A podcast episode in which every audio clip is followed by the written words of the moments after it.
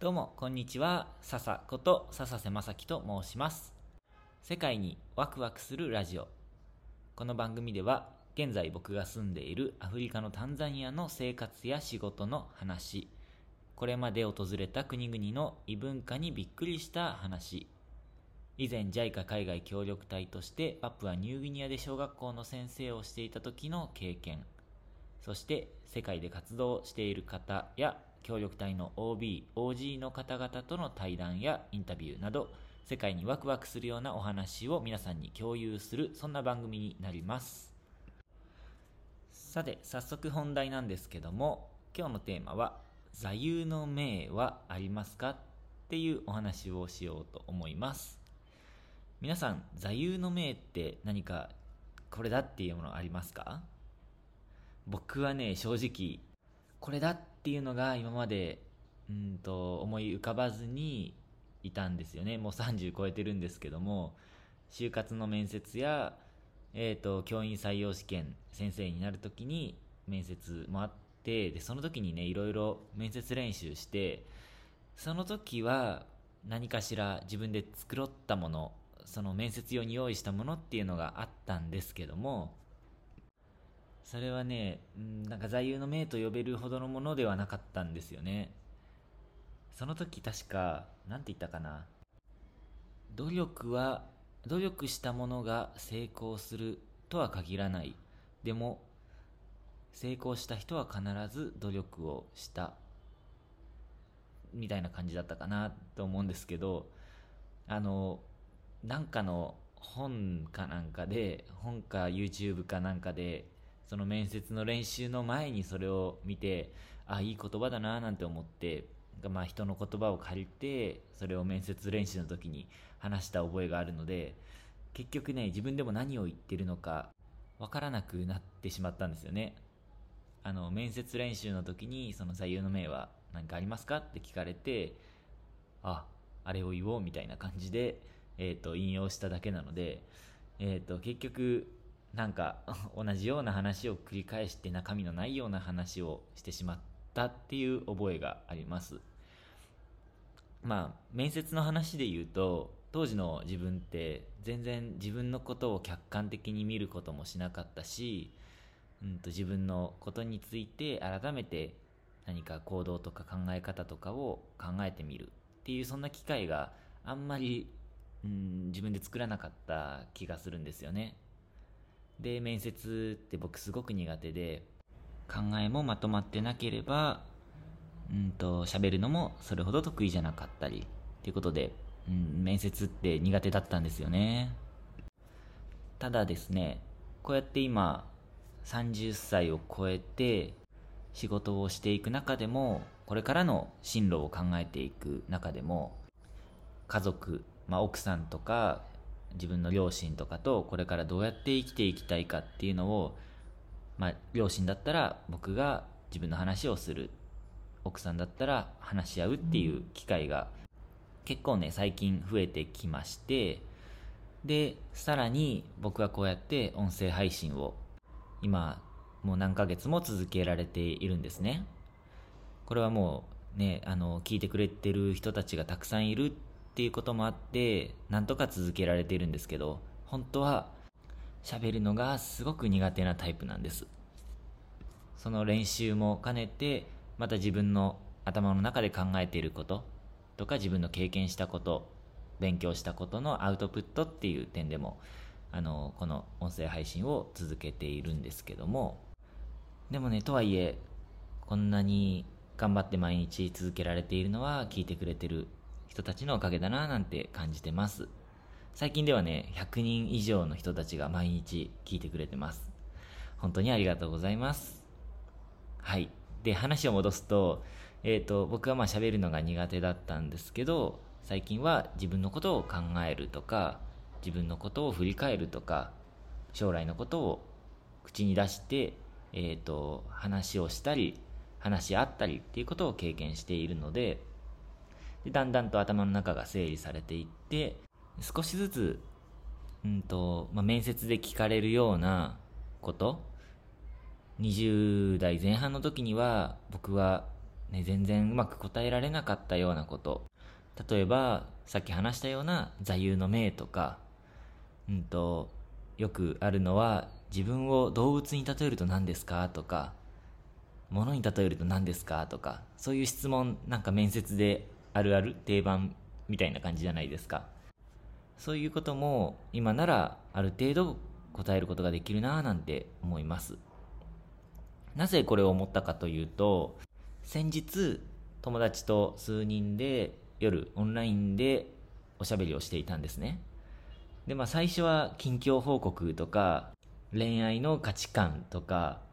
あと男女の友情はあり得るのかみたいななんかそんなねあの楽しいお話をしていたんですけど えっ、ー、と最終的にえっ、ー、とその面接の話になったんですよ。まあそのなったというかその友達が友達が友達の一人が他の仲間たちにいろいろそういう質問を聞き始めたんですけどもえっ、ー、と最初動物に例えると何ですか？自分を動物に例えると何ですか？っていう質問があってでその後そうその座右の銘の話になったんですね。で、まあ、僕を動物に例えるとっていう話はまああのまたいつかお話しするとして、えーと、その座右の銘ですよね。今日のテーマは座右の銘っていうことで、えー、と僕の座右の銘、まあ、正直何も考えていなかったんですけどちょうど先日またオンラインで高校生向けにとある高校で、えーと、特別ゲストとして授業をさせてもらった時にその、まあ、40分の授業だったんですけどもその授業の、うんと、メインテーマっていうのが僕の失敗から学んだことっていう話だったんですよ。で僕の失敗これまでどんなことがあったかってあげたかというとずっと先生を目指して勉強してきて大学大学院まで勉強してきたんだけどでも教員採用試験に落ちてしまったこと。教員採用試験っていうのは先生になるための試験ですね。まあそれも次の年に再チャレンジすればよかったんですけどもちょっとね自分的に、うん、もう気持ちが折れてしまってモチベーションも上がらなくてで、まあ、最終的にいつか挑戦しようと思っていた海外協力隊を受験してそちら受かったっていう話をしたりあと協力隊の訓練所時代に恋をしてしまってで、えーと、アタックしたけど失恋してしまった話とか。まあでもそこの失恋から学んだことっていうような話もしましたしあとは、えーと協力隊が終わって日本に帰ってきてから一旦日本の企業に就職したんだけどその仕事が自分の本当にやりたいことじゃなかったっていうことでそこでの生活仕事がすごく嫌で嫌で毎日仕事に行くのが嫌になってしまってで朝布団から出れなくなる日々が続いて辞めてしまった話とか。でもそのおかげで今タンザニアのこのお仕事に出会えて今すごく楽しく仕事をしてますよっていう話とか。まあ、失敗の話をしたんですけども必ず僕は失敗から何か学んだことがあってで失敗のおかげで成長させてもらったことがあってで失敗のおかげで自分を見つめ直すきっかけになって方向転換したりとか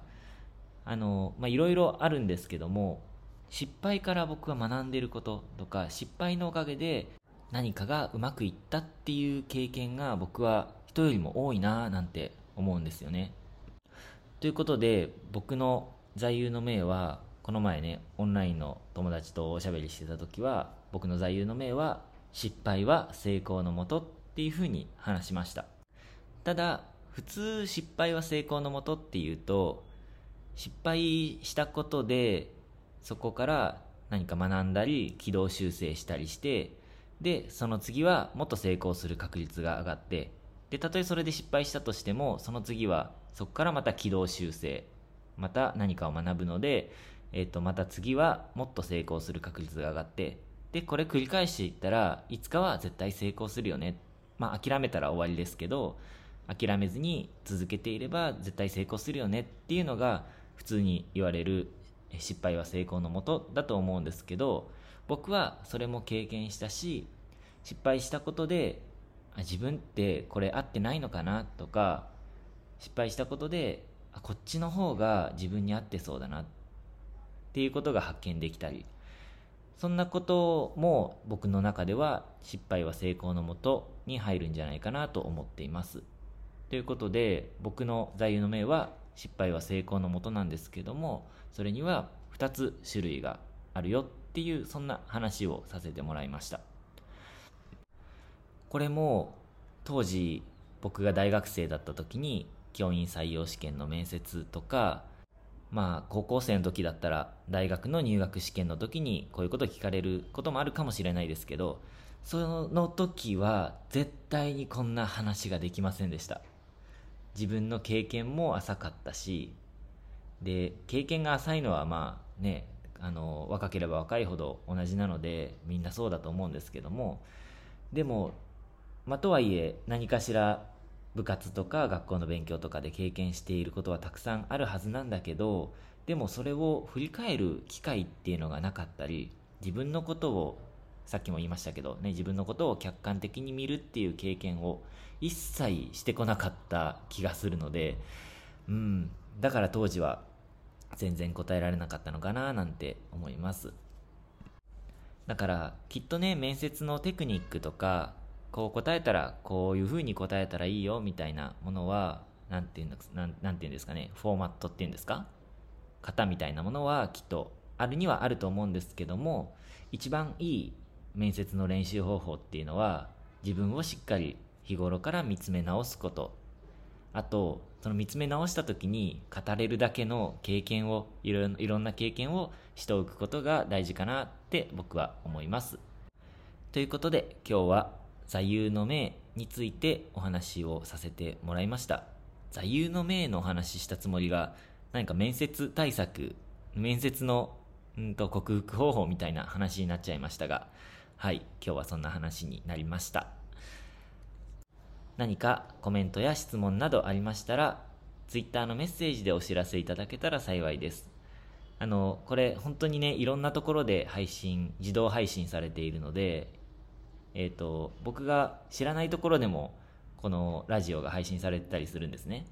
ということで僕が見ていないアプリなんかだとコメント見れないし返信もできないのであのぜひツイッターに飛んでもらってツイッターから返信してもらえたらとても嬉しいです。はい。ということで今日も最後まで聞いてくださって本当にありがとうございました。また次回のラジオでお会いしましょう。またね